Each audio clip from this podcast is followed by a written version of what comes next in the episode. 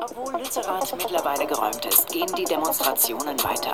Auch Klimaaktivistin Greta Thunberg sorgte erneut für Schlagzeilen und wurde von der Polizei in Es ging nicht darum, Privateigentum nur von RWE zu schützen, ein Grundstück zu schützen, sondern in der Situation am letzten Samstag ging es darum, immense Gefahren Terroristen abzuwehren. halten wir Klimaaktivisten zwar nicht, aber auch wir sind manchmal genervt von ihnen und ihren Aktionen, so wie viele. Doch gestern dann schlägt der Frust in Gewalt. Klimaaktivisten und Polizisten im Nahkampf um kleine diesen Geländegewinne. Teilnehmern, äh, um es zu sagen, mehrere tausend, äh, haben teilweise versucht, in den Tagebau einzudringen. Das ist auch teilweise gelungen. Andere haben versucht, hier Polizeiketten zu durchbrechen in Richtung Lützerath. Dabei musste unmittelbarer Zwang angewendet werden, sprich, äh, es kam zum Einsatz von Schlagstock Es ist und das eingetreten, was die Polizei im Vorfeld unbedingt verhindern wollte.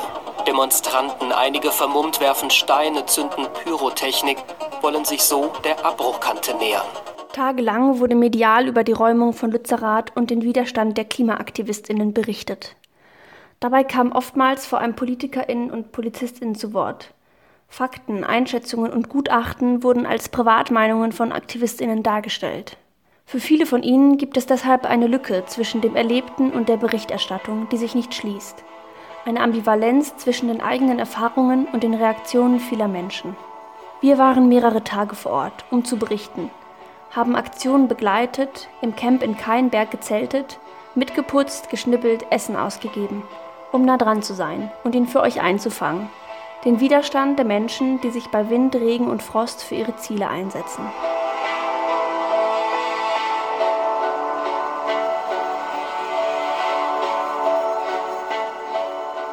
Am Freitag, den 13.01., werden wir von der Polizei akkreditiert und nach Lützerath gefahren. Mit einem RWE-Tagespass inklusive RWE-Merchandise, bedruckte Warnweste, Schlüsselband und Helm, ist es uns möglich, nach Lützerath reinzukommen, wo die Räumungs- und Rodungsmaßnahmen schon im vollsten Gange sind. Und das teilweise extrem überstürzt und unvorsichtig. Als unser Kollege im Gespräch mit einer Aktivistin ist, die ein Baumhaus besetzt, werden bei einer Rodungsarbeit zum wiederholten Male Menschenleben gefährdet.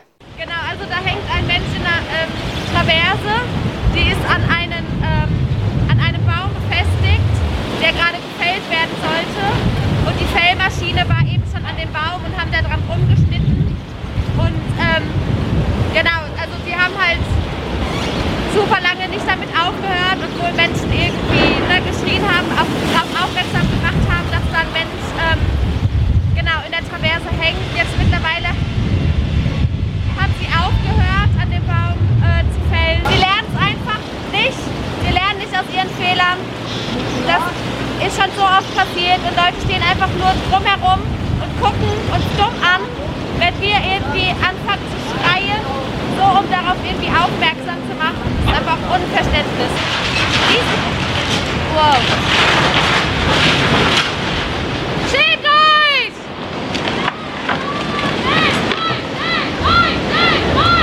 also auch jetzt hier mit diesem ganzen Lärm und dem ganzen Chaos, was hier auch einfach angerichtet wird durch die Zerstörung der Strukturen, also diese ganzen Müllberge, die jetzt hier entstanden sind.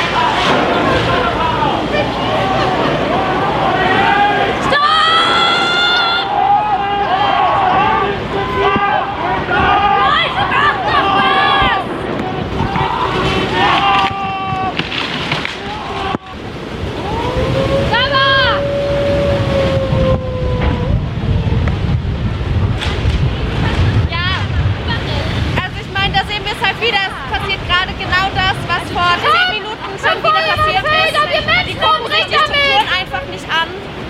Ähm, die, ge- die gefährden unser Leben. Wir wissen, wie wir bauen müssen. Wir, wir bauen sicher so, aber die gefährden uns. Und wir gefährden hier gar nicht so. Also es ist. Oh. Auch die Lage um die zwei Aktivisten im Tunnel wird gefährlicher. Die beiden Polizeikontakte, die für Kommunikation zwischen PolizistInnen und den Tunnelbesetzern zuständig sind, müssen das Gelände verlassen und werden herausgeführt. Wir werden jetzt aufgefordert, hier komplett zu gehen. Dementsprechend wissen wir gerade nicht, was hier mit dem Einsatz irgendwie weiterläuft. Wir machen uns auf jeden Fall jetzt Sorgen um die Menschen und wissen nicht, was die weiteren Schritte sind. Ähm, genau, mit uns wird nicht kommuniziert, warum wir gehen müssen, ohne Begründung. Das heißt, wir wissen gerade einfach nicht. Also die verschiedenen Einheiten untereinander kommunizieren auch sehr schlecht, was wir über die letzten Tage wahrgenommen haben. Das heißt, es wird gerade schwierig sein, irgendeine Information weiterzugeben. Das Gefahrenpotenzial ist bei der Räumung auch einfach super hoch. Also es ist gerade super gefährlich, das auch unabgesprochen zu machen, weil wir auch nicht wissen, wenn die Leute sich in das Lockdown reinsetzen, wie lange haben die überhaupt die Möglichkeit, vielleicht auch an Versorgungsmittel irgendwie ranzukommen, wie weit sind die in der Nähe da irgendwie so gegeben. Am Anfang wollten die auch die Fellarbeiten und Räumungsarbeiten drumherum gar nicht überhaupt, die wollten dieses Gebiet gar nicht einsperren. Also wir mussten denen quasi sagen, nimmt diese Information bitte ernst. Wir mussten eigentlich quasi vor den Harvester springen. Im Grunde, damit das überhaupt gestoppt wird, damit der Tunnel erstmal gesucht wird vor den Harvester. Also und eigentlich war auch die Aussage, dass keine Baumhäuser gefällt werden und heute sind schon drei gefallen in dem Gebiet, in dem Gefahrengebiet. Wenn hier gerade keine Kommunikation passiert und die Leute einfach machen, dann ist auch unberechenbar, was da unten passiert und dementsprechend die Gefahr auch einfach enorm hoch. Das, was vom besetzten Dorf noch übrig ist, gleicht fast schon einem Schlachtfeld. Verwüstete Häuser, umgefallene Bäume, Schutt und Trümmerhaufen, im Wind flatternde Absperrbänder. Aber in den Baumhäusern und auf den Hütten harren überall noch AktivistInnen aus. Auch wenn in den Medien immer wieder nur noch von Vereinzelten gesprochen wird. Mehrmals werden wir angesprochen, sollen Essen von einem Baumhaus zum nächsten bringen. Mit Mücke, einem Aktivisti, kommen wir ins Gespräch. Er sucht seine Zahnbürste. Ich habe mein ganzes Zelt äh, sortiert und aufgeräumt, die ist weg, aber ist schon okay. Also zwei Tage geht mal. Ja. Aber ich möchte irgendwie hier bleiben. Das war ja auch irgendwie mit meiner Hütte. Glaubst du, hier sind noch einige Leute in den Häusern aus Ja, ja, natürlich. Ja. Ist alles voll. Das ist doch mein Barrio, das ist mein, meine Family. Überall, alle Baumhäuser sind noch besetzt und alle Strukturen, die über 2,50 Meter Höhe sind, äh, sind auch noch besetzt.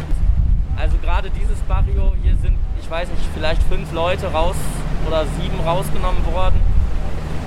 Ich weiß auch nicht, warum, das, warum die hier mit uns noch nicht angefangen haben. Also vielleicht, weil es ein bisschen tricky ist wegen den ganzen Traversen und sobald sich die Polizeipräsenz hier erhöht, gehen Menschen in die Hängematte oder in die Seile rein. Ne? Genau, das erschwert es natürlich, den Kopf uns zu räumen, weil wenn wir in Bewegung sind und ähm, uns an Strukturen festmachen, die durch die Seile gesichert sind, können die die Seile nicht abreißen.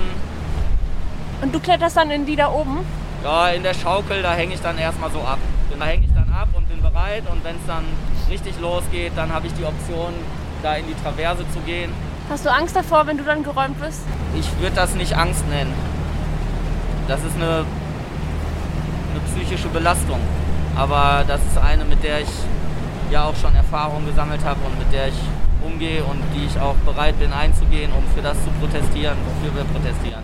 Um gegen die Räumung und die fossile Zerstörung zu kämpfen und ein Zeichen zu setzen, reisen am Abend und am nächsten Morgen immer mehr Menschen an. Am Samstag, den 14. Januar um 12 Uhr, zieht schließlich ein immer größer werdender Demozug vom Camp in Keinberg aus Richtung Lützerath. Es sind Tausende zusammengekommen. Eine skandierende Menschenmasse aus Jung und Alt, aus Deutschland, aber auch aus Europa und von anderen Kontinenten. 1,5 Grad, alle zusammen für 1,5 Grad. Terror, du, die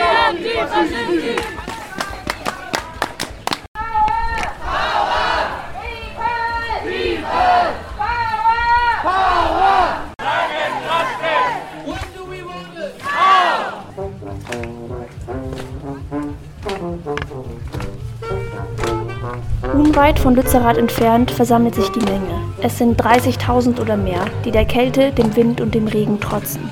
Alle da verbleiben und das zeigen wir heute hier zusammen. Wir sind Lützerath. Lützerath war mal ein Dorf mit weniger als 50 Einwohnern. Heute ist es ein Dorf der 20.000. Und das danke euch. Also vielen, vielen, vielen Dank. Mit unseren Fußabdrücken im Schlamm markieren wir die 1,5 Grad Grenze für die Rettung des Klimas hier an der Abbruchkante. Ich hätte mir gewünscht, die Landesregierung hätte nicht 5000 Polizistinnen und Polizisten geschickt, sondern 5000 Beamtinnen und Beamten, die mit den Menschen hier in der Region reden, die hören, was wir für Ideen für diese Region haben, die verstehen, dass wir längst in unseren Köpfen die Energie haben, die gebraucht wird als Energie für morgen. Wir haben das alles längst aufgeschrieben. Wir könnten das sofort umsetzen. Lasst die Kohle hier unter der Erde. Was für ein Wetter, was für ein Regen, was für ein Wind. Und ihr seid trotzdem hier. Ein Meer aus so vielen Fahnen, aus so vielen Schirmen, aus so vielen so hoffnungsfrohen und gleichzeitig so entschlossenen Gesichtern. Das Zaubermittel unseres Erfolgs ist unsere Unterschiedlichkeit. Diese Vielfalt halten wir aus. Diese Vielfalt macht uns aus. Und nur in dieser Vielfalt werden wir die Klimablockierer besiegen. So viele Menschen heute. Ich bin überwältigt. Ich bin sehr dankbar und egal was sie versuchen, uns zu unterdrücken, die Geschichte unter den Teppich zu kehren, wir kehren millionenfach zurück. Macht alles, was ihr für richtig haltet, im Sinne von, was ihr für angemessen haltet, wie wir diese globale Klimakatastrophe aufgehalten bekommen. Stoppt diesen Tagebau. Das Ziel ist klar. Immer mehr DemonstrantInnen machen sich über die Felder auf Richtung Lützerath durch den knöcheltiefen Matsch. Skandieren, wir sind mehr, kommt alle her.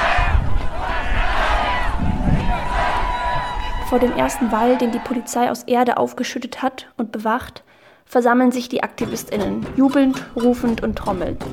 Die Stimmung ist aufgeladen und heizt sich immer weiter auf.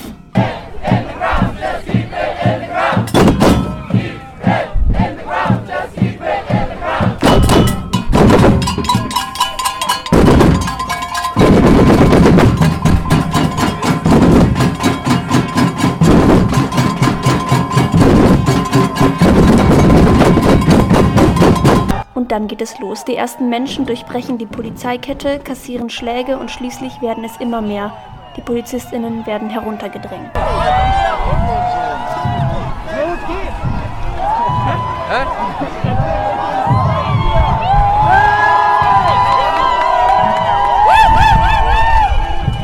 Dann wird aufgefächert. AktivistInnen verteilen sich um das Dorf, helfen sich über die Welle, werden zum Teil brutalst zurückgedrängt es gibt Rangeleien mit der Polizei, Schlagstöcke und Matschfliegen. Pfefferspray und Wasserwerfer kommen zum Einsatz. Die Situation ist chaotisch. Es kommt zu ernsthaften Verletzungen. Wir beobachten gefährliche Schläge auf Köpfe, ins Gesicht, auf Knie und Gelenke.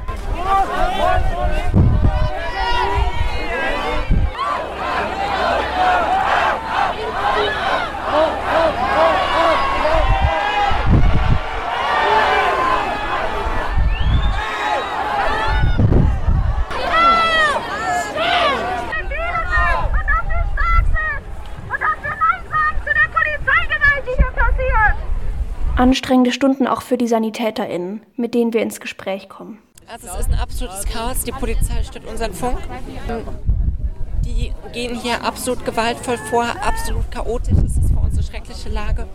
Wir haben viele Verletzungen. Die Polizei schlägt vor allem auch auf den Kopf, was ein sehr, sehr hohes Unfallrisiko für uns ähm, ist. Hauptsächlich knüppelt die Polizei eben oder schlägt ins Gesicht und Pfefferspray-Verletzungen. Eine stressige und anstrengende, anstrengend. anstrengende und vor allem Sache. auch sehr materialintensiv. Ich glaube, es ist alles komplett verschlammt, es ist alles leer und aufgebraucht und das wird ein paar Tage dauern, das alles wieder zu, zuzukaufen und sauber zu kriegen. Es ist chaotisch, so viele Verletzte zu sehen. Hat es auch extrem lange gedauert, bis hier Fahrzeuge des Regelrettungsdienstes waren. Ja, wir haben ähm, mehrere also wir hatten ein paar Schwerverletzte dabei und es hat wirklich um eine Stunde gedauert, bis der erste Rettungswagen mal da war. Ich meine, die Notrufnummer konnte man in der meisten Zeit wählen.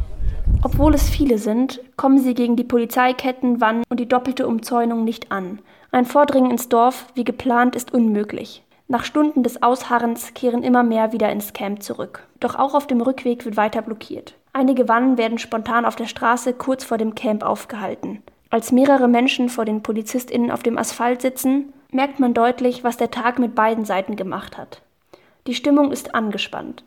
Man steht sich beinahe feindselig gegenüber, die PolizistInnen ungeduldig, grob, herablassend, die AktivistInnen vorwurfsvoll, fast hasserfüllt. So, machen Sie einmal die Fahrbahn frei, ansonsten werden wir Zwang gegen Sie einsetzen. Ja, das ist die letzte Ansage, die einzige. Fahrbahn frei machen. Fahrbahn frei machen! Haben wir das verstanden? Gut, tragen Sie jetzt beiseite. Achtung, Achtung, hier spricht die Polizei. Diese Durchsage richtet sich an die Personengruppe vor dem Polizeiautos befindlich, die sich auf die Fahrbahn gesetzt haben.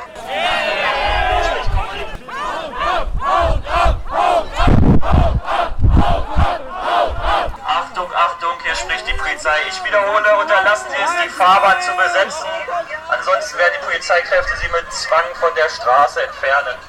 Überall Polizei, nirgendwo Gerechtigkeit. Überall Polizei, nirgendwo Gerechtigkeit. Am Sonntagmorgen sind manche gestärkt und entschlossen durch den tausendfachen Widerstand, andere niedergeschlagen und geprägt von der erlebten Gewalt. Dass Kreativität, Solidarität und Zusammenhalt weiter bestehen, wenn nicht sogar gestärkt wurden, zeigt eine Demonstration, die mittags in die Nähe von Lützerath aufbrechen möchte. Weil niemand als Versammlungsleitung fungieren und die volle Verantwortung für die ganze Demo übernehmen möchte, darf sich die Gruppe nicht als Versammlung bewegen und auf dem Weg weder rufen noch singen.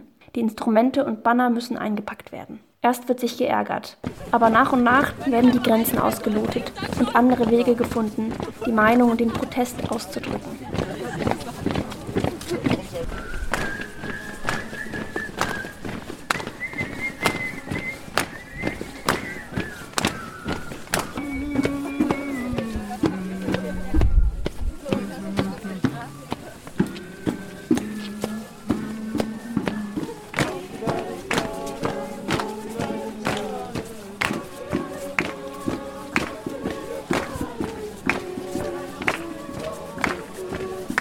Wir sind nochmal in Lützerath, das außer dem Tunnel nun komplett geräumt ist. So verlassen und verwüstet wirkt das Gelände dystopisch und unwirklich. Im Matsch sind Schlafsäcke, Schutt und Kuscheltiere. Neben einem Donald Duck Comic liegt das Tagebuch der Anne Frank. Im Hintergrund die Sägen und Bagger, das Knacken und Knirschen, wenn ein Baum umfällt oder ein Baumhaus heruntergerissen wird. Am Montag, den 16.01., wird vor allem im Camp Kraft getankt. Und es gibt eine Tanzdemo, um durchzuatmen, sich auszupowern, gemeinsam rauszukommen, Spaß zu haben.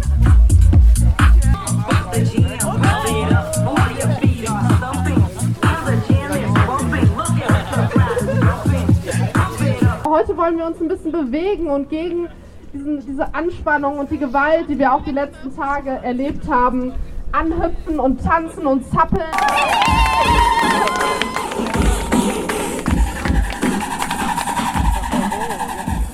Im Camp wird sich außerdem auf den Aktionstag am kommenden Tag vorbereitet. Fingerkuppen mit Sekundenkleber und Glitzer verschönert, Ohren und Gesichter bemalt. Zeit für uns, die Strukturen, die den Widerstand erst möglich machen, festzuhalten. Wir sprechen mit Alex, der mit einem Team in der Küfa, der Küche für alle, jeden Tag riesige Mengen für die AktivistInnen kocht. Wir waren die letzten Jahre öfter hier, haben äh, oft gekocht in Lützerath und haben gesagt, wir wollen mit unserer Küche eben die Aktion ähm, unterstützen während der Räumung. Also wir sind darauf angewiesen, dass Menschen, die auf dem Camp sind, die in Aktion gehen, auch Repro-Schichten machen. Das heißt, ob sie jetzt Toiletten putzen oder am Infopoint helfen, ob sie Awareness-Schichten machen oder schnippeln bei uns.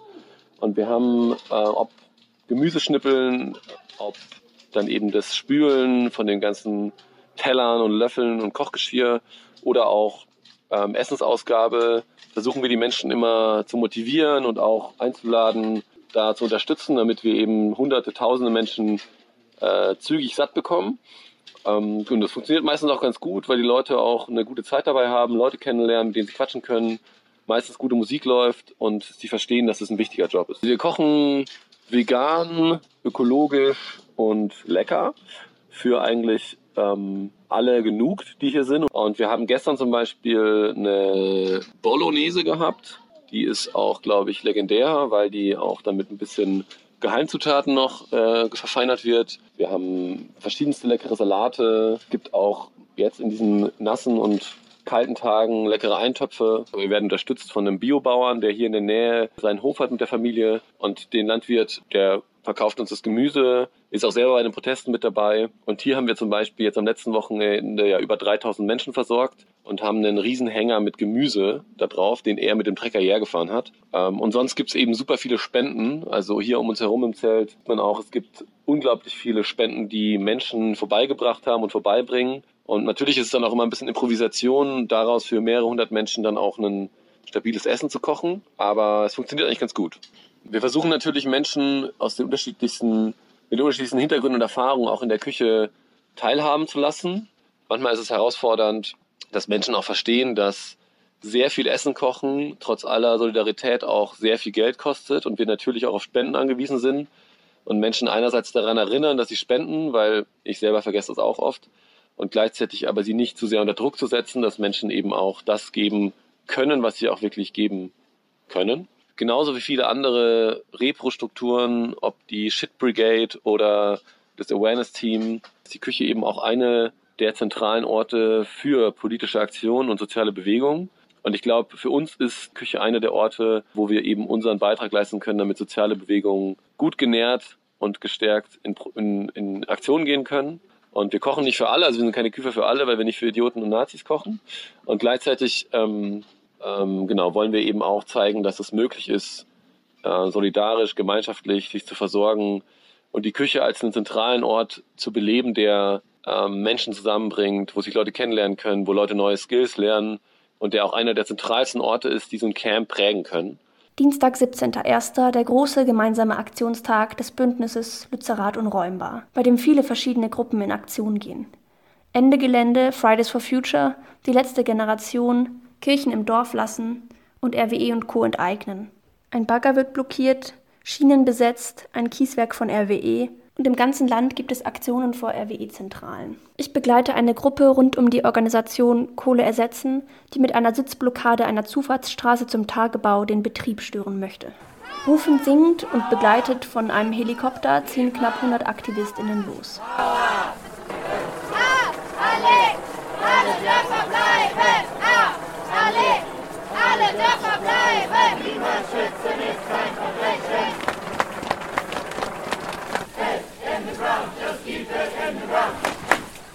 Auf einem Feld kurz vor dem Ziel treffen wir auf eine Polizeikette. Die Gruppe fächert auf, durchfließt sie, wird aber zum Teil gehindert. Es kommt zu leichten Rangeleien. Versucht die Personengruppe zu stoppen, aber über das offene Feld schwierig. Bleib zurück! Weckern! Richtung! Zurück! Zurück! Von da, von da! Zumachen von da! Geht zurück!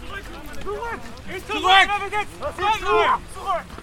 Zurück jetzt! Holt euch den Zwang an! Geht zurück! Nicht drängen lassen, nicht drängen lassen, nicht drängen lassen! Nicht drängen lassen da! Da vom Weg runter! So, einmal runter! Vom Weg runter! Runter los! Runter jetzt! Eure Basis. Geht jetzt darüber! Runter von der Straße! Hey! Runter von der Straße! Hey! Hey! Hallo! Was, hallo? Gehen Sie von der Straße runter. Der Verkehr euch einfach Schließlich ist die Straße erreicht und blockiert. Zwar nicht die Kreuzung wie eigentlich geplant, aber für den Moment stauen sich einige LKWs. Was seid ihr? Ihr sitzt doch schon! Bleib einfach da sitzen und fertig, ja? Könnt mal loslassen! Hey! Hey! Hör auf! Wir sind hier für euch und eure Kinder! Wir sind hier für euch und eure Kinder! Wir sind hier für euch und eure Kinder! Rooted as a tree. We are here, sitting strong in a rightful place. Wir sitzen hier auf einer Zufahrtsstraße in den Tagebau. Genau hier wollten wir hin. Wir haben alles richtig gemacht. Danke euch. Wir hatten dann hier einen relativ langen LKW-Stau, der mittlerweile umgeleitet wird, aber das ist, auch das ist ja eine, eine Störung des Betriebsablaufs. Genau, und bis vor, ich würde sagen, 20 Minuten oder so saßen wir jetzt hier auch äh, relativ eng im Polizeikessel.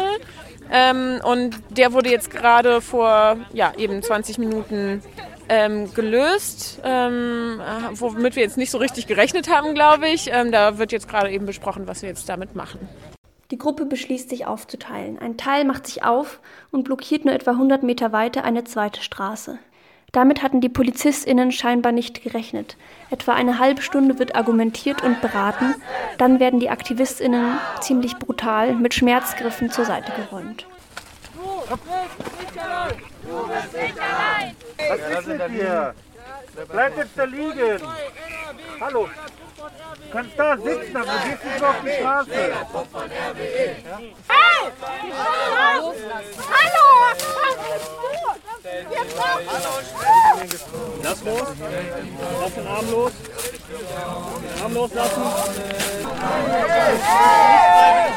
Wenn wir jetzt körperlichen Zwang haben.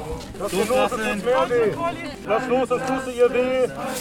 Lass los. Lass los, das tust du ihr weh. Das reicht.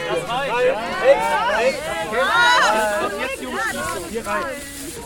Ihr müsst die Gruppe umschließen. Um sie dazu zu bringen, ihre Personalien anzugeben, wird die Gruppe stundenlang in einem Polizeikessel festgehalten. Es wird mit Gewahrsam gedroht, die Anschuldigungen Nötigung und Hausfriedensbruch stehen im Raum. Ähnliche Maßnahmen treffen auch andere Gruppen und Aktionen. Außerdem berichtet man uns vermehrt von unangemessener Gewalt seitens der Polizei. Äh, die Polizei hat mal wieder ja, uns schikaniert, würde ich sagen. Also eine Gruppe wurde zwei Stunden weggefahren. Verbringungsgewahrsam wird es, glaube ich, genannt. Und die müssen natürlich alle spät in der Nacht erstmal wieder hier zurückfinden äh, in der Kälte. Ähm, wir haben gestern auf einer Demonstration, die äh, zur Tagepaukante gegangen ist, äh, gesehen, wie ähm, wir und auch andere Demonstrantinnen auf einem schmalen Feldweg gekesselt worden sind und die Menschenmenge dicht zusammengedrängelt stand und dann gerade im Begriff war, eine Delegiertenkonferenz einzuberufen, um äh, halt das friedliche und unbeschadete Auflösen der Situation zu besprechen. Und daraufhin wurde plötzlich in das hintere Ende des äh, Zuges äh, einfach reingeritten mit den Pferden wirklich. Und das war halt eine mega beein äh, angstbeeinflößende und unseres Erachtens auch lebensgefährliche Situation, bei der vor allen Dingen auch ältere Menschen gefährdet worden sind. Wir hatten nämlich äh, vor allen Dingen ältere Damen aus dem Bereich äh, Kirchen im Dorf lassen äh, bei uns. Und ja, für viele von uns war das wirklich eine traumatische Erfahrung. Und insbesondere eine der älteren Damen, die Kreuzesträgerin selber, ähm, ja, stand danach unter Schock und hat bitterlich zu weinen angefangen. Ja, die Dame hat sich dann insbesondere darüber gesorgt, wie die Polizei wohl mit ihrer Tochter umgehen würde, weil die halt auch unter uns ist und gerade nicht zu erreichen war. Wir haben dann versucht, die Dame halt zu trösten und ihr Mut und Zuversicht zuzusprechen. Und wir haben dann eine Schutzkette gebildet und die empfindlichsten halt in unsere Mitte genommen und dann gab es auch erstmal Polizisten und Polizistinnen, die ihre Schlagstöcke gezogen haben und uns angeschrien haben, dass wir diese Schutzformation halt auflösen sollen. Ja, wir konnten das dann glücklicherweise deeskalieren. Auf der anderen Seite haben auch viele gute Erfahrungen gemacht und wirken bestärkt durch den starken Zusammenhalt, die gemeinsame Entschlossenheit, das gegenseitige Vertrauen und die Hilfsbereitschaft untereinander. Als wir von der Polizei abtransportiert worden waren, ähm, äh, waren wir in einer Art Gewahrsam, irgendwie umringt von Polizisten und in einem Kessel bildete, in diesem Kessel bildete sich dann ähm, eben so eine Art Tanzbereich und ähm, alle Leute haben angefangen zusammen zu tanzen. Es gab ein Moshpit und ähm, wir haben sogar zusammen irgendwie eine Choreo entwickelt und es war einfach irgendwie echt ein toller Moment. Und als wir dann abends dann von der Aktion wiederkamen, eine absolute Gänsehautmoment als wir auf das Campgelände wieder zurückgekommen sind und dann ähm, ganz, ganz viele Menschen, die entweder da am Feuer saßen, an der Küche waren äh, oder einfach so irgendwo rumsaßen, alle als Masse applaudiert haben, uns bejubelt haben und uns äh, das wertgeschätzt haben, dass wir uns da eingesetzt haben.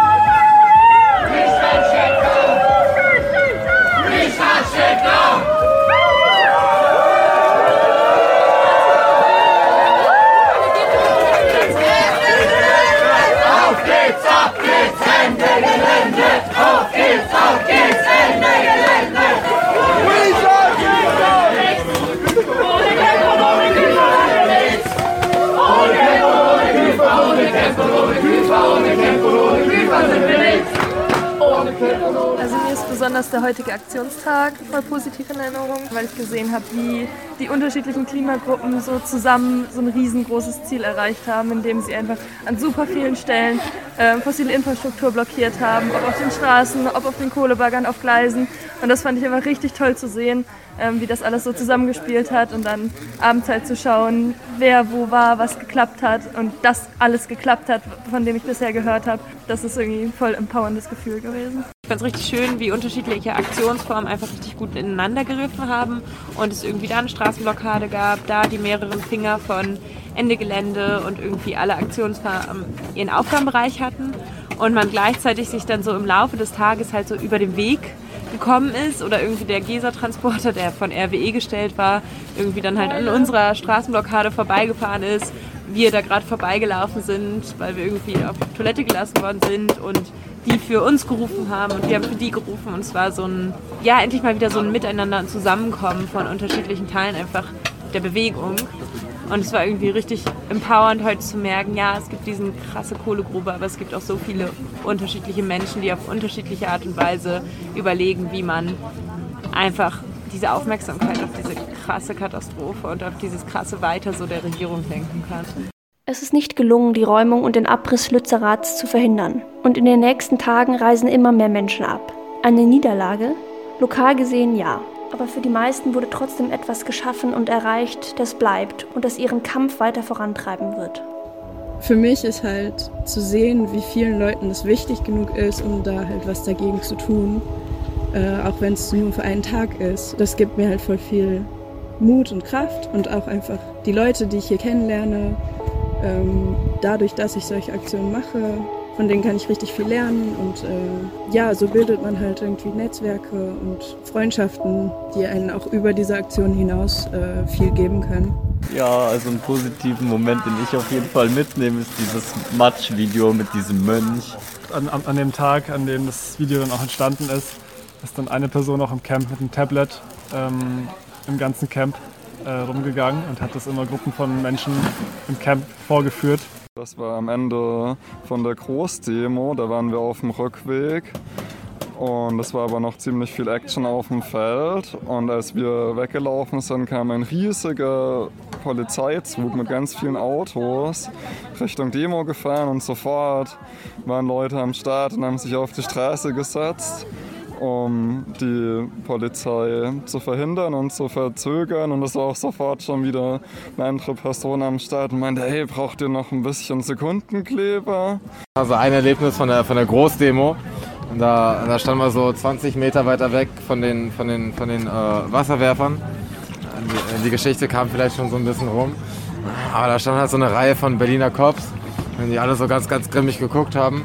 Und zwar so gefühlt die 20. Ansage, so äh, entfernt euch von dem Ball oder wir machen von dem Wasserwerfer Gebrauch. Und, äh, und dann endlich, endlich äh, kam der Wasserwerfer, aber der Wind war auf unserer Seite. Und äh, das Wasser kam halt nur 10 Meter weit und wir haben keinen einzigen Tropfen abbekommen auf dem Ball. Und dafür die ganze Berliner Kopfreihe komplett plitschnass. Wir haben noch grimmiger geguckt am Ende. und das war echt sehr, sehr feierlich. Das wird mir auf jeden Fall in Erinnerung bleiben. das fängt irgendwie dabei an, äh, das erste Mal in Lützig anzukommen und stehe ich in der, in der Scheune und denke mir so, okay, wo kriege ich jetzt was zu trinken her? Fragt einen Menschen, ob man hier irgendwo, ob ich hier irgendwo Bier kaufen kann. Und der guckt mich an und ist so, Bier kaufen? ich war so, ja, keine Ahnung, macht Mensch das nicht so? Und äh, naja, dann wurde ich auf jeden Fall eines Besseren belehrt. Erstens, in Lützi gibt es selten Bier. Zweitens, kaufen kann man sie garantiert nicht. Ähm, und da habe ich direkt so ein bisschen die, die Grundeinstellung so in mich aufgenommen. Und ähm, von da an eigentlich immer nur die ganzen schönen Seiten von Lützi immer mehr lieben gelernt und im Endeffekt festgestellt, dass in Lützi halt ein Ort ist, einer der wenigen Orte meiner Meinung nach in Deutschland, wo man wirklich im Hier und im Jetzt leben kann und damit auch echte Freiheit spürt. Diese Hilfsbereitschaft untereinander, diese Achtsamkeit, weil ich das Gefühl habe, dass das oft von den Außenstehenden gar nicht wahrgenommen wird oder oft total verschwindet, auch in den Medienberichten. Ähm, und das ist ein Punkt, ja, den ich einfach wunderschön finde. So, sei es die Awareness-Arbeit im Camp oder Menschen, die einfach nur ins Camp kommen für eine Woche und kochen und andere Hilfe leisten, damit andere in Aktion gehen können und sowas. Oder einmal hatte ich auch so eine Situation, da standen wir im Schlamm und im Regen vorm Kochzelt, um uns was zu essen zu holen. Und dann kommt diese Durchsage, Mike check, Mike check. Ähm, Leute, wir brauchen zwölf Menschen für die Küche und zwei Minuten später stehen einfach zwölf Menschen. Also wir waren heute bei einer Straßenblockade und waren echt extrem lange in einem Polizeikessel, also stundenlang. Es war richtig unnötig und es war ein richtig schöner Moment, als Menschen mit Suppe gekommen sind und Tee und uns versorgt haben. Und es hat mich sehr glücklich gemacht und irgendwie schön zu sehen, dass so Solidarität besteht, auch in solchen schwierigen Momenten. Am Samstag auf der Demo, als die Demo schon kurz vor Lützerath war und sich ein paar Meter vorm Zaun gesammelt hat und man eine Person in Lützerath oben auf dem Monopod gesehen hat, sie ihre äh, Hand in die Luft gestreckt hat und die Demomenge auch die Hände erhoben hat und man eine Art Verbindung und Unterstützung gefühlt hat. Als wir von der Demo zurückgelaufen sind, ähm, war es schon dunkel und wir sind mit relativ vielen Menschen einfach so ganz normal zurückgelaufen über die Felder. Dann kamen plötzlich Polizisten von hinten und sind in die Gruppe, also in Menschen einfach reingelaufen. Und viele Leute sind erstmal aus Panik äh, losgelaufen, ich auch. Und dann haben, war relativ klar, dass sie jemanden vom Feld mitnehmen und eingekesselt haben. Und alle Leute sind stehen geblieben und sind zurückgelaufen und haben gerufen, du bist nicht alleine. Und wir haben uns um die Polizei gestellt, alle zusammen und haben eben ganz, ganz laut immer wieder, du bist nicht alleine gerufen. Und diese Person hat dann einmal kurz hochgeguckt und gelächelt. Und das war so mein Moment, wo ich dachte, ja, das ist eben hier, man ist nicht alleine. Die Verbindungen, die wir aufgebaut haben, die Organisation, die Erfahrung von Selbstorganisation, die werden wir auf jeden Fall überall hin mitnehmen. Und wir sind viele. Deswegen glaube ich, dass auch solange Kohle noch im Boden ist, unabhängig davon, ob in Lützerath alles zerstört wurde, solange geht dieser Kampf weiter und der Kampf um Gerechtigkeit wird niemals aufhören.